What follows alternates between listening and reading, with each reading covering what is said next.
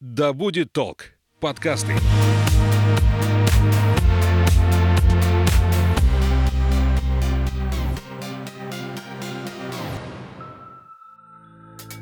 Привет, я Настя, и это подкаст «То не туда». В этом эпизоде мы попробуем разобраться в одной из самых противоречивых тем в экоповестке – микропластике и его влиянии на организм. В гостях Александр Дмитриев, нутрициолог. Наливайте чай или кофе в свой многоразовый стакан и вслушивайтесь. Мы начинаем. Александр, привет. Привет. Привет, Настя. Вообще нутрициологи занимаются больше такой э, культурой питания да, людей. Э, каким образом ты пришел к тому, что начал погружаться в тему влияния микропластика на организм? Ну, получается, правильно ты говоришь, что нутрициология в большей степени э, занимается как раз питанием, витаминами, дефицитами. Э, но так как я не просто нутрициолог, а сейчас заканчиваю обучение на системного нутрициолога, там мы рассматриваем весь комплекс мероприятие, так сказать, весь комплекс веществ, которые влияют на здоровье организма. Нельзя сказать, что мы только вот, наше здоровье только то, что мы едим, а остальное как бы на нас не влияет. Нет, конечно. Ну и плюс в своей практике э, я заметил, сколько анализов бы я не пересмотрел, что, ну, по крайней мере, в моей практике в 100% случаев у людей есть эти вещества, у всех они превышают предельно допустимые нормы, и ну, нельзя не обратить было внимания на это, на это дело. Ну, плюс, как говорится, э, есть запросы, нужно в этом разбираться. Плюс, мне кажется, что микропластик уже все-таки стал частью нашего питания, так или иначе, к сожалению, э, он стал частью пищевой цепи. Да, потому что у нас с каждым годом э, затраты, если брать мировые расходы на пластик, на пищевую упаковку, то они с каждым годом растут. И без пластика мы сейчас ну, никуда Каким образом э, пластик попадает в наш организм? Вообще мы как бы сначала же в этом мире появляемся, мы же рождаемся, мы же сами по себе не возникаем из ниоткуда. Э, передаем, э, передается частицы эти микропластика, различные компоненты. Э, это через утробу матери. Дальше мы родились, и эти компоненты также с молоком матери передаются нам. Дальше мы начинаем есть э, и пить. И также это все попадает, это контакт. Дальше мы что-то трогаем, чем-то играем, там, или у нас постоянный контакт с каким-то компонентом пластика. Это тоже через кожу, через кожный покров также происходит контакт. Ну и в, большей, ну, в меньшей степени это вот контакт через глаза и через дыхание, ну, смотря в зависимости от людей, кто где работает. То есть через глаза и кожу также идет попадание пластика в организм, частица пластика. Не так, чтобы там крупные компоненты, ну, микро, микродозы постоянно получаем ежедневно. Если говорить все-таки именно вот о том, чем занимаются нутрициологи, пищевой цепи, а, я вот где-то читала, что а, рыба морская, да, речная, содержит очень много в себе там микропластика, потому что а, мы знаем, что при стирке, допустим, белья попадают э, эти частицы, отделяясь от э, вещей, попадают в воду и по, э, по собственно, круговороту воды в природе попадают в сточные воды и сливаются в океан. Так ли это на самом деле? Что говорит доказательная наука? Ну, доказательная база по этому поводу также есть, конечно, но я думаю, мы не настолько много рыбы едим, чтобы прям 100% внимания заострять на этом. Да, на это нужно смотреть. Нужно смотреть, какой, какую рыбу мы едим, откуда она. Но ну, это не, не вопрос перво, первостепенной важности. Но рыба это ведь не только то, что мы едим, но рыба становится пищей для других птиц, например, для других животных, птиц в том числе, и таким образом включается в пищевую цепь. Да, она включается, но все равно, ну, это есть в этом, есть это в этом доля такая. Она не сказать, что сильно маленькая, но не сказать, что сильно большая. То есть я все-таки я в первую очередь хочу ваше акцентировать внимание на то, что мы едим, из чего, из чего мы пьем. А, и но на это мы, можно, можно сказать, никак не можем повлиять. На что тогда мы можем повлиять? От чего мы можем избавиться, чтобы хоть каким-то образом снизить количество потребляемого микропластика? А, ну, с чего наш, начинается наш день? Это начинается с воды. Мы, то есть, а, просыпаемся, пьем воду. А, дальше идем на работу. То есть в чем-то мы кто-то покупает в бутылках воду, кто-то набирает с собой там. Дальше Э, кто-то идет в столовую кушать, э, там уже просто накладывают в керамическую там посуду, ну, в любую посуду, не из пластика, а кто-то берет с собой контейнеры. Вот, то есть на это нужно уже посмотреть и обратить внимание. То есть, если контейнер пластиковый, то, соответственно, мы с ним съедаем какие-то частицы пластика, получается? Ну, если контейнер, например, пластиковый, он, он например, э, подходит для разогрева в духовке, ну, не в духовке, а микроволновой печи, э, и как бы производитель заявляет, что он безопасный, но при нагреве до определенной температуры начинается выделение определенных химических веществ. И это все э, так называемая миграция пластика в, в пищу. То есть на это мы уже можем повлиять. Мы можем взять там пластиковый контейнер, поменять его, например, на стеклянный. Ой, не туда. А что это за вещества, которые выделяются из пластика в, в нашу еду? Чаще всего все пищевые контейнеры, которые мы используем, это пятерка полипропилен. Это всевозможные трубочки для питья, детские бутылочки и посуда для разогревания еды в микроволновой печи. Это относительно стабильный, устойчивый к температурам э, пластик, но со временем может также начать выделять стабилизаторы, там, например, алиамид. Он как-то влияет на человека? То есть есть же все-таки вещества, которые не несут какого-то вреда организму. Вот в случае с полиамидом какая обстановка? О, олеамид. А, э, олеамид. Да, угу. мы, давайте, наверное, все-таки э, каждый компонент э, не будем рассматривать, где, как, как правильно сказать, Каждый компонент не будем рассматривать в отдельности, как он влияет, так как, так как мы пользуемся различными пластиковыми компонентами, это все начинает на нас влиять комплексно. То есть мы один компонент на, накопили, второй компонент, третий, четвертый, пятый, и все это в комплексе нагружает нашу э, детоксикационную систему, детоксикацию печени. И нельзя сказать, что мы там один, вот этот вредный, вот этот безвредный, вот это, у этого есть безопасная доза ПДК, а у этого как бы этого совсем яд. То есть мы в течение дня, где-то было исследование, что контактируем там с порядка с 200... Э, что такое ксенобиотики? Ксенобиотики – это инородные химические вещества для организма. То есть представляешь, если вот взять эти все 200 компонентов, и в течение дня организм пытается их как-то переварить, э, вы, Э, выделить из организма, вывести. Э, и, ну, это большая нагрузка на самом деле. Из-за вот неосведомленности людей а, часто для еды используют контейнеры, не предназначенные даже для разогрева. То есть вот мы сейчас говорили о том, что через какое-то время это да, пластик номер пять начинает выделять. А многие же вообще складывают, вот просто есть тарелка любая пластиковая, и, пожалуйста, да, салат, там все что угодно. То есть это могут быть даже какие-то, а, не знаю, там условно для технических нужд э, пластик номер три, допустим, да, который вреден, а, в него все равно складывают еду. Мне кажется, просто об этом нужно чаще говорить, э, чтобы люди понимали, что не весь это пластик подходит для того, чтобы его в пищевых целях использовать. Ну и сразу могу про, про упаковку пищевую сказать э, в тему. Не, не так давно со, со своим знакомым приятелем разговаривал, и он послушал э, мое выступление про вред пластика и ну, хотел мне доказать, что все это ерунда. Давай, ну, давай, говорит, рассмотрим. Вот я люблю вьетнамку вьетнамская кухня. А, давай возьмем, посмотрим контейнер этот. Я говорю, ну давай посмотрим. Берем контейнер, а там на нем шестерка. Спененный полистирол, да, который... Полис... Да, все верно. Он никаким образом не предназначен для горячей еды, а, а он разогревает в этом контейнере еду и даже не понимает, что он а, получает канцерогены. Например, при производстве используется бензол, содержит э, ядовитые винилхлориды, негативно влияющие на гормоны фталат. Фталаты, да, это вообще очень вредные вещества. Э, именно э, на самом деле по этой причине, из-за выделения фталатов из многих видов пластика, экоактивисты против зажигания массового пластика, потому что фталаты очень тяжело уловить вообще из воздуха, и как бы при попадании в организм человека, особенно для э, женщин, это очень вредное вещество, насколько я знаю. Да, но плюс еще ну, берем, опять же, говорим, что мы не смотрим отдельные компоненты, мы смотрим, что все это влияет на нас комплексно. А как комплексно влияет, это еще нужно доказать. Это э, много времени на это уйдет, и когда вот этот комплексный вред еще докажут, как бы мы уже будем, скорее всего, э, уже не молодые, а там пенсионного возраста, а может быть даже и не при нашей жизни. Но плюсом и про полистирол, э, в чем проблема, что она очень сложна, сложна переработка его, а в основном этот вид пластика сжигают.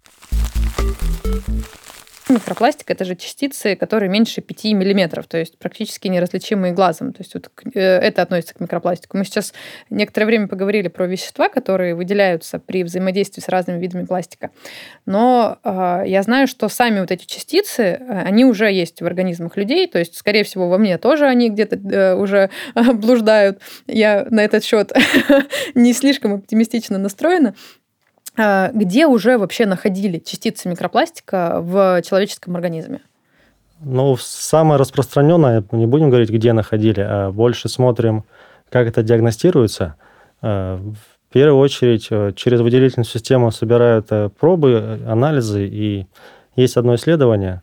А, среди жителей индустриальных стран порядка, ну, уже старшего взрослого возраста, порядка 90% имеют накопление различных компонентов пластика. То есть это как бы очень страшно на самом деле.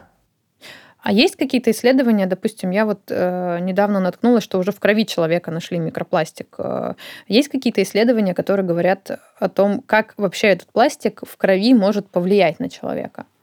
Ну, он, конечно же, если он, если он есть в выделительной системе, то, конечно же, он и есть в крови. Просто есть э, стандарты определенные, которые принимают либо не принимают. Но самое распространенное у нас в городе в том числе все-таки мы смотрим а, по, ну, так можно сказать, по моче смотрят.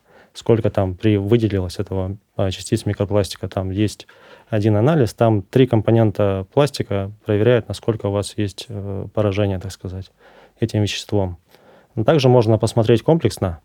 Есть такой анализ органические кислоты в моче, там порядка 60 показателей – но там мы можем посмотреть комплексно. То есть там мы смотрим всего две органические кислоты плюс, э, плюс еще один компонент. И все это в комплексе рассматриваем. Действительно, это пластик влияет на нас, ну, там, например, какие-то нарушения, либо это какой-то другой компонент. Это на самом деле очень интересно, и с этим как бы тоже нужно работать.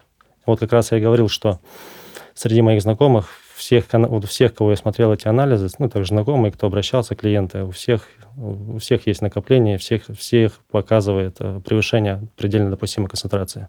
Будь то это ребенок одного года, пяти, пяти лет, подросток, взрослый, пенсионер, у всех. Я не думаю, что у всех, э, у тех, кто работает, у всех стопроцентные показатели. Ну, у меня не так много, на самом деле, этих анализов, так как они дорогостоящие, но то, что я вижу, это ужасает. И поэтому я решил эту, эту тему разобрать и поглубже вникнуть. А ты сам вообще себя проверял на наличие пластика? Да, проверял. Также есть накопление, также с этим работаю. Как работаю, э, различные там компоненты, это все э, нужно выводить из организма, чтобы они не мешали работать ни гормональной системе, ни остальным системам организма. Э, но это как раз тоже системная нутрициология как раз этим и занимается. Там есть инструменты, как это можно ускорить выведение. А вот э, ты говоришь, ты э, попытаешься это как-то вывести. Все-таки какие способы есть? То есть не потреблять дополнительно пластик, и оно само как-то выведется, или нужно как-то стимулировать выход этих веществ из организма? Попадалось мне одно исследование э, студентов, уже не помню, с какой страны, если честно. Э, у них у всех также, у всех студентов, практически у всех студентов нашли превышение по компонентам пластика. Там рассматривался бисфенол А. И и студентам дали задание в течение определенного времени, порядка там недели-двух, э, не разогревать пищу э, в пластиковых контейнерах. Не знаю, в каких контейнерах, конечно, они там разогревали.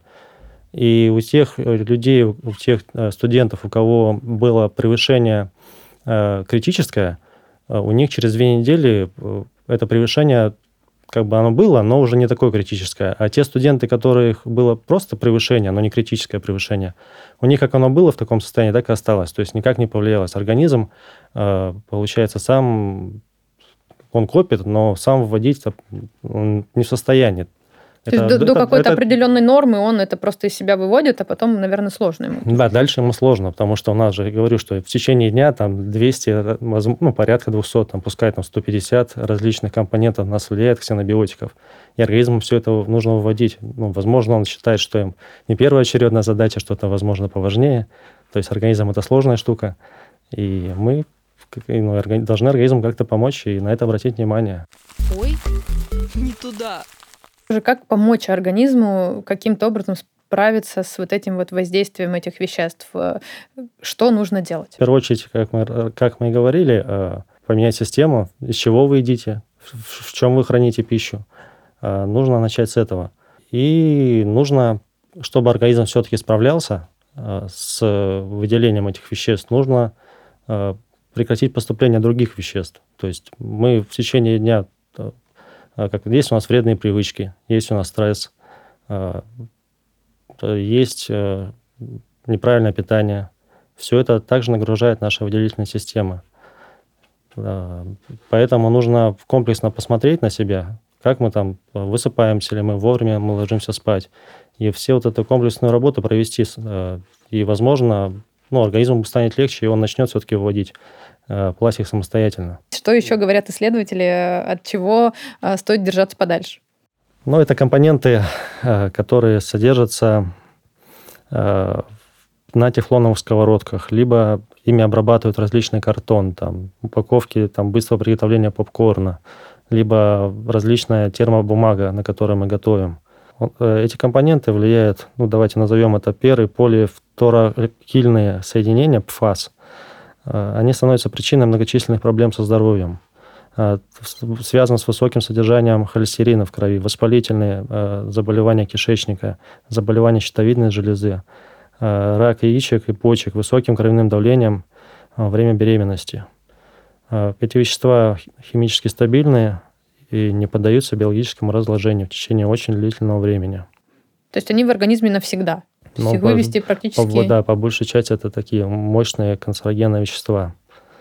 И что мы можем сделать, это, конечно же, отдавать предпочтение сковородкам без тефлона – обратить внимание на там, чугунные сковородки, на сковородки из нержавеющей стали, ну или хотя бы на сковородки с керамическим покрытием, там всевозможные эко-сковородки. Это есть. Но это уже такой крайний случай. Я, кстати, советую всем слушателям, кто а, сомневается в том, что это действительно существует, посмотреть фильм, который называется «Мертвые воды». А, действительно страшная история. Это художественный фильм, но он а, основан на реальном событии того, как производители а, тефлона а, обманывали население, обманывали государство, потому что у них было просто много денег, и они могли любые исследования, по сути, подделать. А один юрист все же доказал влияние тефлона, и сейчас многие страны от тефлона отказались уже в своем использовании, но, к сожалению, вот буквально пару недель назад э, увидела э, баннер, что вот э, покрываем тефлоном ваши старые сковородки. И я такая, ну что же происходит? Зачем же это нужно делать? Ну, к сожалению, не все понимают, что такое тефлон и почему от него стоит отказаться, поэтому э, посмотрите фильм, там все очень подробно рассказано. Ну, наверное, у, у этих да, производителей, у кого есть, кто смог повесить этот баннер, дать тоже много денег.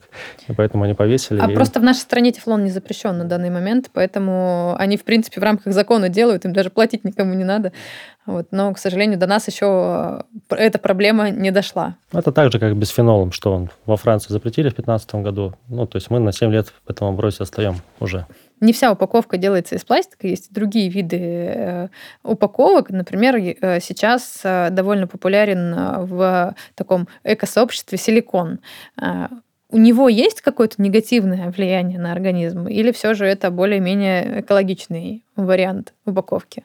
Силикон вообще считается безопасным, если он правильно подготовлен к эксплуатации. При подготовке к эксплуатации на заключительном этапе его подвергают термической обработке. Таким образом, ядовитые химические вещества исчезают из него. Но, к сожалению, как обычно у нас происходит, некоторые производители этим процессом э, пренебрегают и этот процесс пропускают. И, но мы можем, а, если мы говорим про силиконовые формы, например, для выпечки, э, то мы можем сами подготовить этот материал. Берем духовку, разогреваем до 200 градусов и ставим на 4 часа. И все возможные ну, то есть большая часть, по крайней мере, вредных веществ, она уйдет из силиконовой формы. Но вообще лучше, конечно, отдавать предпочтение формам для выпечки из керамики, глины и стекла. А если говорить про силикон в обычной жизни, где мы, где мы используем? Что мы можем с силиконом еще делать? А, я встречаю... Перед... У меня вот, например, силиконовый стакан как раз для кофе, но я уверена в этом производителе на все сто процентов. Я читала их а, а, разные отчеты и так далее. Они очень ответственно к этому подходят. Это очень дорогой стакан в, э, вообще в любом, в любом смысле, потому что если сравнивать с другими, у меня есть, допустим, металлический стакан, но его просто неудобно с собой носить. А силиконовый за счет того, что он очень удобно складывается, можно не брать с собой какую-нибудь большую сумку.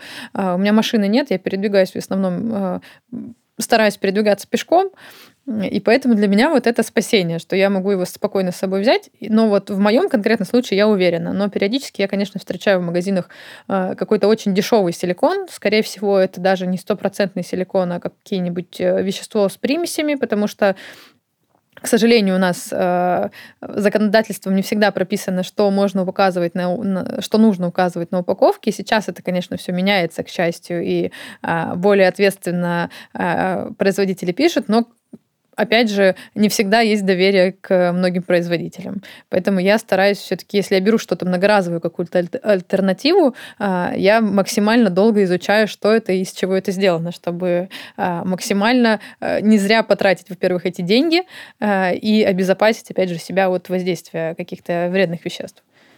Да, но если мы посмотрим на многоразовые как раз э, вещи, то ну, можно смотреть, все-таки не, маловероятно, что это будет дешево стоить. Но, скорее всего, какая-то будет определенная цена, ниже которой ну, не будет она, не, невыгодно будет производить. А если цена ниже какой-то определенной стоимости, значит, какие-то... Значит, что-то там не так, Что-то, что не то добавили, либо какие-то этапы пропустили, то есть удешевили производство. По традиции моего подкаста поделись, пожалуйста, своими какими-то эко-привычками. Э, например, Получается ли у тебя на самом деле э, отказываться от э, э, и как-то себя ограждать от тех веществ, которые мы сегодня обсудили? Каким образом ты это делаешь? Поделись своим опытом. Да, этот процесс у меня тоже запущен. Я не, не, могу сказать, что он мне на 100% завершен. Все в процессе, так как нужно все делать постепенно. Что я сделал? В первую очередь мы убрали, мы убрали сковородки с тефлоном, мы начали сортировать мусор, но до сортировки мы смотрим, то есть покупая в магазине, из какой упаковки, э, из какой упаковки данный вид пластика, перерабатываем он или нет. Если видим, что не перерабатываем, стараемся от этого э, продукта отказаться. Стараемся, не всегда получается, э, стараемся не пользоваться различными пакетами. Тоже это такой процесс не близкий. Также все дома сортируем, отвозим на переработку. Стараемся точнее, стараемся, но это мне на 100% получается. Это воду я всегда беру дома, набираю, через фильтр э, пропускаю, всегда с собой либо там стекло, либо нержавейка. Пища у нас готовится и хранится тоже в стеклянных контейнерах в холодильнике. Ну и вообще следить за своим здоровьем – это такая же экологическая привычка. Следить за собой, что ты делаешь и как ты делаешь. Это тоже большая работа осознанно подходить не только к потреблению, но и к собственному организму. Да, мы смотрим не только снаружи, что мы делаем, но внутрь себя тоже заглядываем, что у нас происходит. Нужно о своем теле также заботиться, как и о своей машине. Мы там ежегодно же отгоняем э, машину на то, смотрим, что там, диагностика, делаем, там, подключаем компьютер, там есть ошибки, нету, там масло поменяли. Также примерно нужно с организмом, там, хотя бы раз в год обращать внимание, где-то что-то подсдать, обратиться, посмотреть. Спасибо тебе большое, что пришел. Мне кажется, такой получился у нас максимально полезный, научный немного выпуск. А, думаю, что всем, кто его послушает, а, это будет на пользу. Да, спасибо тебе, Настя, что пригласила. А, спасибо тем, кто дослушал до конца. Будьте здоровы, берегите себя. И своих близких. Да, себя и своих близких. Делитесь информацией. Я думаю, будет, будет полезно всем послушать данный подкаст. А я напомню, что сегодня гостем студии был Александр Дмитриев, нутрициолог. Любите планету. Услышимся в следующих эпизодах «Ой, не туда».